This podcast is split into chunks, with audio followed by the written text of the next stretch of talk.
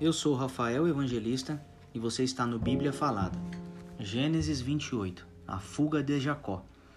Isaac chamou a Jacó e, dando-lhe a sua bênção, lhe ordenou, dizendo: Não tomarás esposa dentre as filhas de Canaã. Levanta-te e vai a Padã Arã, a casa de Betuel, pai de tua mãe, e toma lá por esposa uma das filhas de Labão, irmã de tua mãe.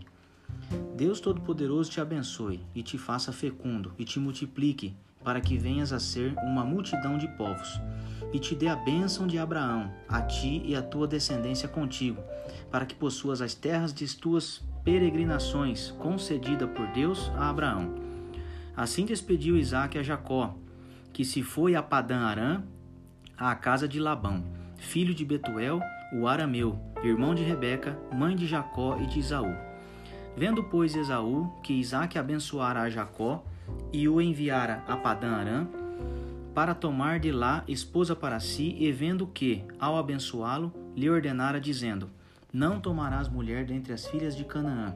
E vendo ainda que Jacó, obedecendo a seu pai e a sua mãe, fora a Padã Arã, sabedor também de que Isaac, seu pai, não via com bons olhos as filhas de Canaã, foi Esaú à casa de Ismael, e além das mulheres que já possuía, tomou por mulher a Maalate, filha de Ismael, filho de Abraão e irmã de Nebaiote.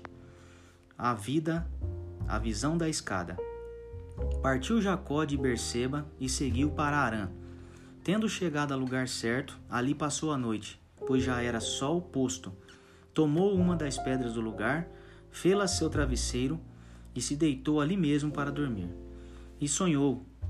Eis posta na terra uma espada cujo topo atingia o céu, e os anjos de Deus subiam e desciam por ela.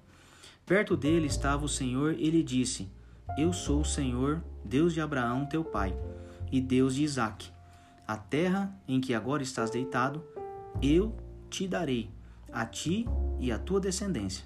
A tua descendência será como o pó da terra, estender-se-ás para o ocidente e para o oriente, para o norte e para o sul. Em ti e na tua descendência serão abençoadas todas as famílias da terra. Eis que eu estou contigo e te guardarei por onde quer que fores, e te farei voltar a esta terra, porque te não desampararei até cumprir eu aquilo que hei referido. Despertado Jacó do seu sono, disse: Na verdade, o Senhor está neste lugar e eu não o sabia e temendo disse: Quão temível é este lugar? E a casa de Deus à porta dos céus. A coluna de Betel. Tendo-se levantado Jacó, cedo de madrugada, tomou a pedra que havia posto por travesseiro e a erigiu em coluna, sobre cujo topo entornou azeite.